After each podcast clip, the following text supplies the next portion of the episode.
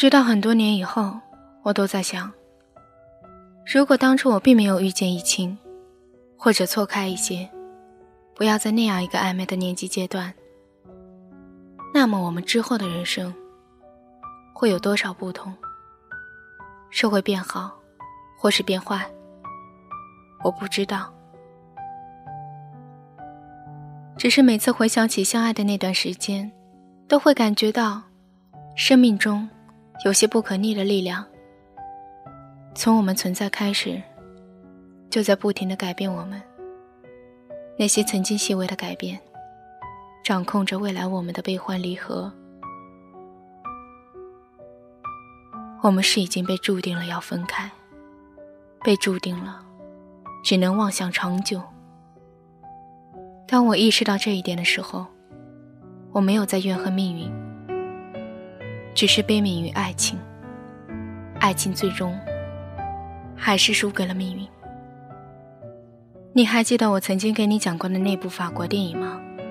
第一次看的时候，我把它看了整整七遍。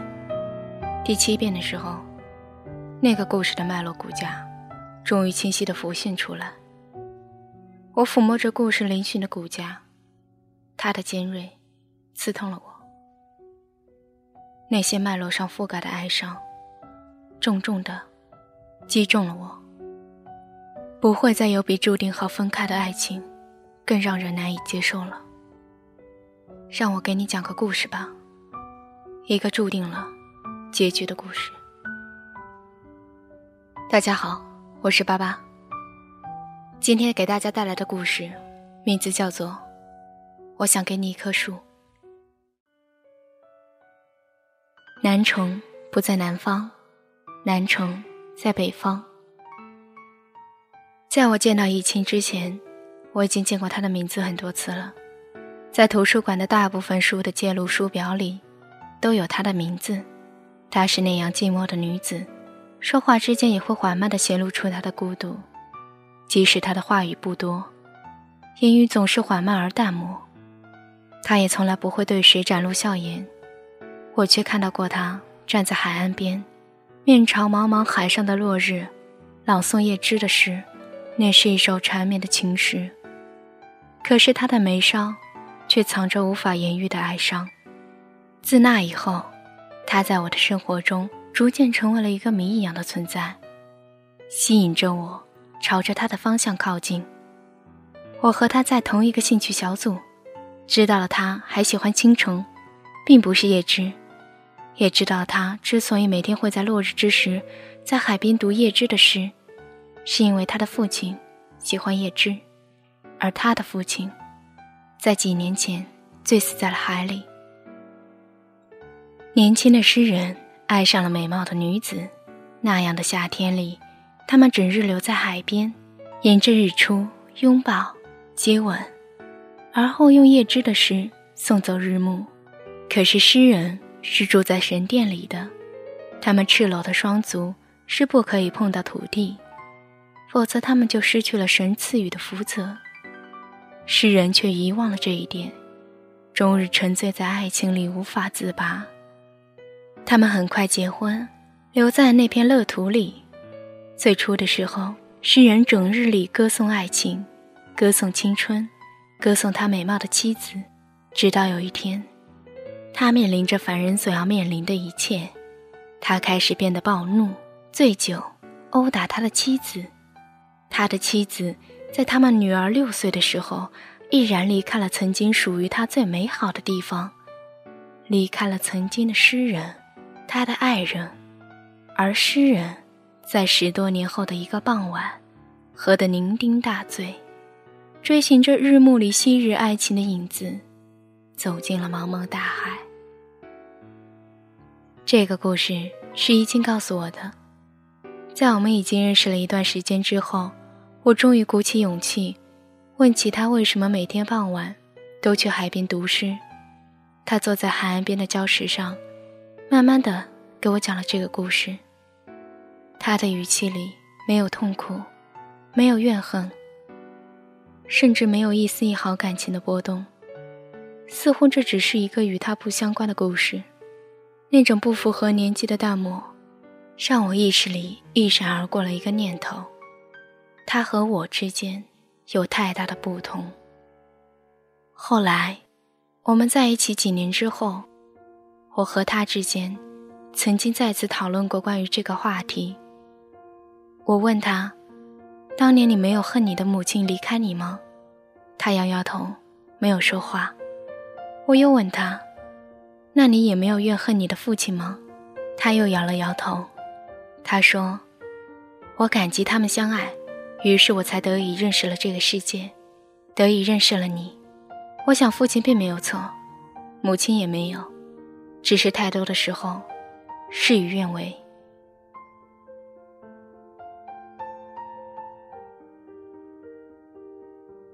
好像一切都恰好到了最好的时候，于是我无法控制的爱上了他。”事实上，我和易清都记不清在一起的过程。记忆里唯一还清晰的是那年的夏天。那个暑假里，父亲因为工作要去另一个城市出差半个月，而母亲也去了外婆家照顾病重的外婆。于是他们允许我和易清住在一起。他们对易清的偏见并不大，反倒是觉得。我和他成为朋友之后，乖巧了不少，只是人心存芥蒂于他的成长中没有足够父母的管教。母亲临走之前，仔细地叮嘱了我几遍，不要沾染些坏习气。我提着不多的行李，站在易清的家门口，他来给我开门的时候，还系着围裙，厨房里飘出来饭菜的香气，他好像对我的到来。并没有感到多惊奇，帮我把行李提了进去，然后又回到了厨房。那几天里，我和他一起读顾城的诗，一起睡觉。其实他笑起来很好看，笑容微微流淌在他的唇边，让我着迷。他的生活好像就是固定在睡觉、阅读和吃饭这几个频道里，不多说笑，可是会很认真的听我说话。那个时候的我，像男孩子一样莽莽撞撞，却只有和他在一起的时候安定下来，陪他读书，看他落下的发丝和垂着的睫毛。时光轻轻温柔进记忆里。自那个时候开始，他与我的意义逐渐开始变得不同。我喜欢他与我在一起时候的安静，他的照顾无微不至，即使沉默。也总是温柔，恰如三四月里不骄不躁的阳光。年少时候的喜欢是一件很简单的事情，我为他身上若有似无的哀愁而着迷，渴望变成他世界里趋于别人的存在。我的字句开始斟酌，更为加倍的对他好，因为他的几句无心而难过。他终于察觉到了我的心思。他沉默了一段时间，在我甚至想要放弃的时候，他问我：“以后有一天，你会离开我吗？”我很郑重的摇头，承诺他：“我不会离开。”然后我看着他笑了起来，那么开心的笑了起来。后来我想，易清的一生，承受了太多原本不属于他年纪的东西，亲人的背离。至亲的分别，很多时候，他并不是不愿意与别人说话交流，而是不知道如何去表达自己的感情。他那么怕与一个人的熟识，只是觉得对他再好的人，总会变，总会离开。只是那时候我是如何的自大，才敢大言不惭地说，我定不会变，一生爱他，懂他，不再离开他。更不会伤害他。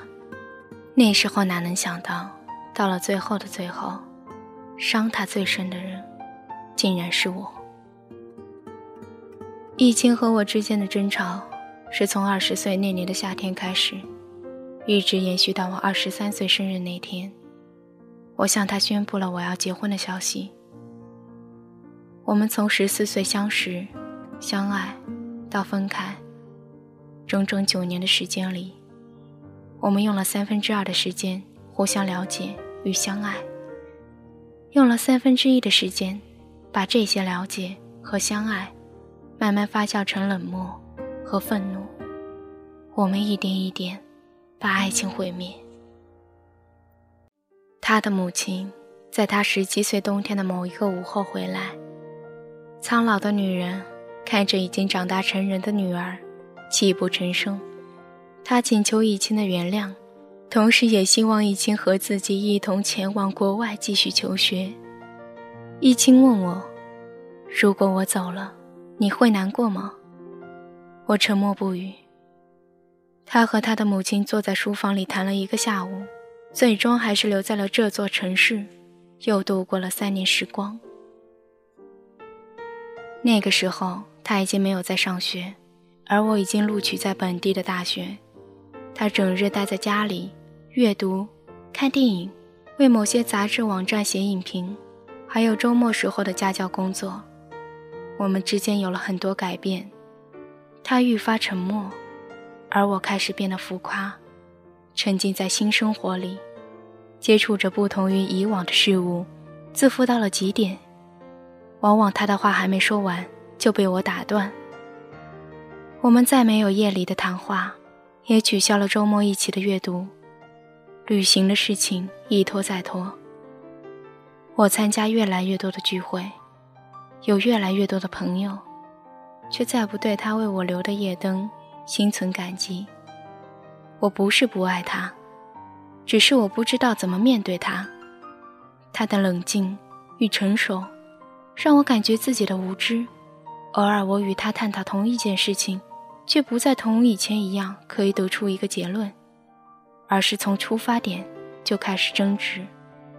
他也不再对我礼让，往往随意的一件小事都可以成为我们之间冷战的导火索。渐渐的，他开始索取，希望我有更多的时间留下来陪他，而不是在各个聚会中耗费时间。而我已经习惯了他的沉默与包容。我学会了喝酒和抽烟，他对此深恶痛绝。我们之间能心平气和坐下来说说话的时间越来越少。他常常不是说一句就消失，流连于各处风景。说是他留恋那些风景，不如说是他想要逃开我。于是那整整三年的时间里，我们耗尽了彼此的好。和易清最后一次争吵，是在于未来的规划上。他的工作并不稳定，维持生活尚好，但是人偶尔觉得太累。而我正在和父母谈及婚姻方面的事情。和易清的事情多多少少被母亲知道，遭到了他极力的反对。我们并不是在讨论，只是为了争吵而争吵。想要把所有受到的委屈和痛苦，都付诸于对方身上，我们口不择言的伤害对方，那是从来没有过的争吵，到最后两败俱伤。从他家里出来的时候，已经凌晨三点了，我站在没有人的街道上，想起九年里的一切，好的坏的涌上心头，我突然觉得很累。你知道那种感觉吗？我走了九年，那些流言蜚语也看了九年，有些压力也背了，不是一天两天。我们熬过了最难熬的时光，为彼此做出的牺牲并不少。我们都满心以为快要熬出头了，然后就突然那么撑不住了。我看到了他痛苦，他希望得以的理解和认可。那是我给不了的。我们就像是被丢置在宇宙里，知道彼此的痛苦与无奈，却无法沟通交流，无法解决。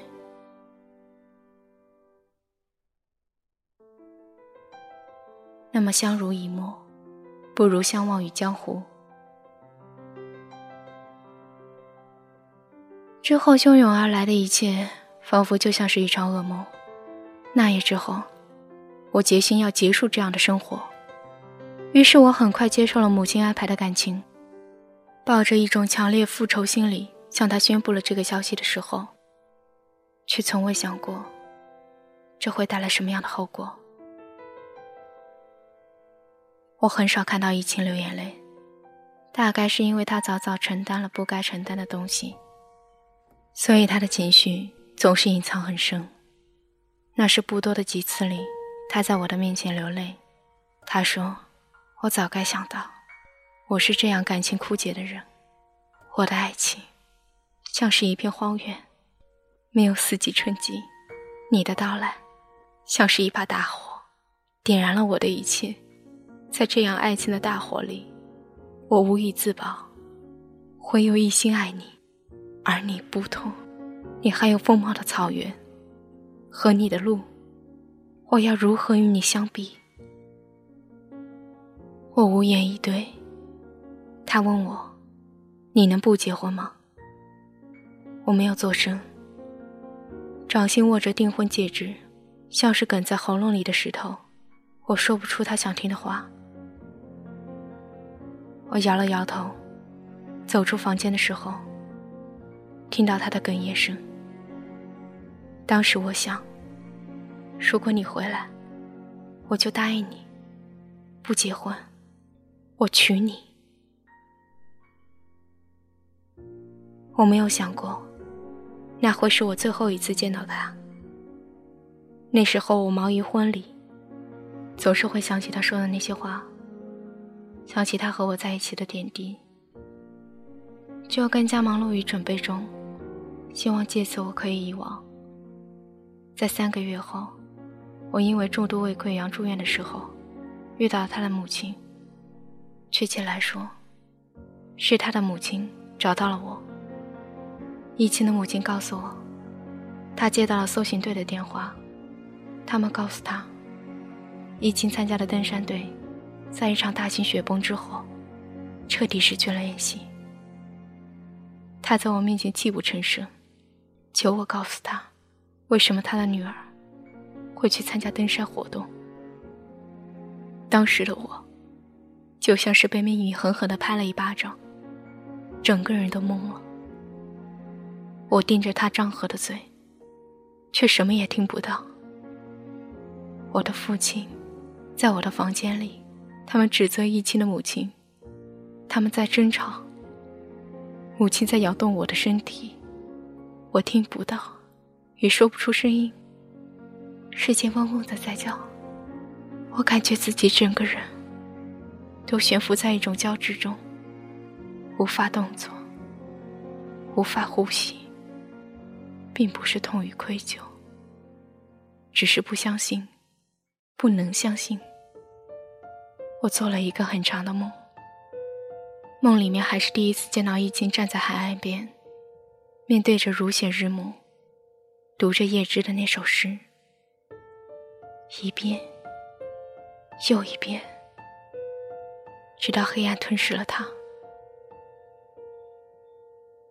醒来后。我就逃离了医院，我想要去海边，却不是南城的海边。我不敢再踏足那片充满回忆的地方。我买了当天的机票，逃到了南方。我曾听他说过，在广西有一个小岛，那边的天空和海洋是连接在一块儿，阳光比哪里都要温暖。我在那边待了十天，我等了十天。第十天的时候，我打电话给父亲，我问他有没有找到易清。父亲叹了口气，他说：“你不是都知道了吗？”确实，我都知道。十天里，即使我再控制，还是多多少少看到了那些消息。在第八天，我就知道了，他所在的登山队葬身于茫茫雪山中。无一生还。我只是，只是希望有人来告诉我，那是假的。我却再没有见到另一个你，或者下一个你。前段时间我回南城，他的母亲在他死后把房子卖了，现在住在里面的是一家人，小孩特别讨厌。喜欢用橡皮泥丢路上的行人。我和他的一切都被搬空，放上了新的东西，住上了新的人。曾经有过不多的照片，在多少次争吵中撕坏，除去了记忆，我找不到他任何确切存在过的痕迹。他离开以后，我去找了他当年写的那些影评，他闲暇时记录的博客，一遍又一遍的读着，才知道他那些年有多孤独。确实如他所言。这场爱情里，他烧光了他的一切，我却从未与他分享我的草原。这些年，我去了他提过的，他去过的，或者是他想去的每一个地方。我在每一个地方，都会留一段时间，去找那边最高的楼，在那边坐着和他说说话。我读了越来越多的书，看了越来越多的电影。看了越来越多的风景，却只是觉得越来越孤独。我终于明白，无论命运如何安排，我们已经注定了要在最后的结局分开，并不是彼此不够相爱，而是彼此之间的不平等。当我为忆起那片荒芜的爱情草原驻足的时候，就已经注定了这场爱情是不平等的。我只是站在了一个观赏者的角度，爱上的是与易清在一起的感觉，而并非是易清本人。所以在这场爱情的浪漫博弈中，打从一开始，我和易清就站在不同的世界，不同的高度，只是靠着年少时的懵懂激情，维持着从未平等的爱情。我强烈的猎奇心与易清的默许，是悲剧的开始。我们执迷不悟的坚持，爱情的经过。那场雪崩，只是命运给的一个小玩笑。只是谁也没想过吧？恰是在疫情离开之后，我却才彻彻底底的爱上了疫情。却不知这世上，太多事与愿违。后来的后来，我尝试过再去接触爱情，可是每个人都不是他。我在夜里醒来，看着陌生人，会感到心里很冷，冷到我全身都在痛。我想我再也找不到家了，再也找不到爱情了。曾经已经读过这样一句古文给我听：“庭有枇杷树，吾妻死之年所手植也，今已亭亭如盖矣。”近几年来。我总是会想，如果我和易清还在一起的时候，我和他一起种一棵树就好了。如果命运还是依照这样而来，始终要把他从我生命中夺走，那么至少，走遍各地，我知道我和他的最初还在那边，他和我的回忆还在那里。我至少还有一棵树。可如今的我。什么都没有。在与你讲述这个故事的过程里，我不断的回忆那些痛苦的岁月，在我身上碾过一轮又一轮。他们敲击着我的颈背，扭曲着我的思维。可是当一切付诸于文字之中，却是淡漠之极。我讲过那么多的感人肺腑。却无法讲好一个属于我和他的故事。这一切，仅仅是因为他已经离开。但是爱情没有走。你是否看过一句影评？最深沉的爱，莫过于分开之后，我将自己活成了你的样子。那是我与他看过的第一部电影。我没有想过，电影的结局。竟然飘落到我们的命运里，而今的我，四处逃亡，把他曾经离开后走过的地方都走一遍。日本是最后一站，也是他的日记里往往复复提及，却最终没去的一站。易清说：“那里的樱花自南向北开放，你听着花开的声音往北走，就不会看到凋败，永远都是繁盛的，是最美的时节。我答应和他一起去，我却没做到。或许是他已经等不及我。这里已经下雨了，你那边呢？他的信的落款是志墨，日期是二零一一年三月十日。这个故事结束了，它是转自于蕾丝原创平台《猫年故事》。